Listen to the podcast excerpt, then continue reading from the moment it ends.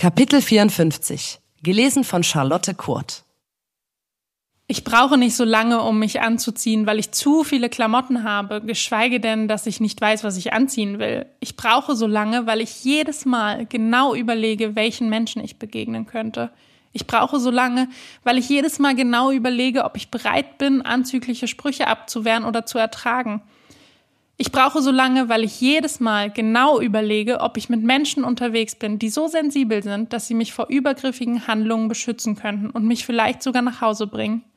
Ich brauche so lange, weil wir immer noch in einer Gesellschaft leben, in der mein Outfit schuld daran war und ist, wenn ich belästigt wurde, werde oder mir was passiert.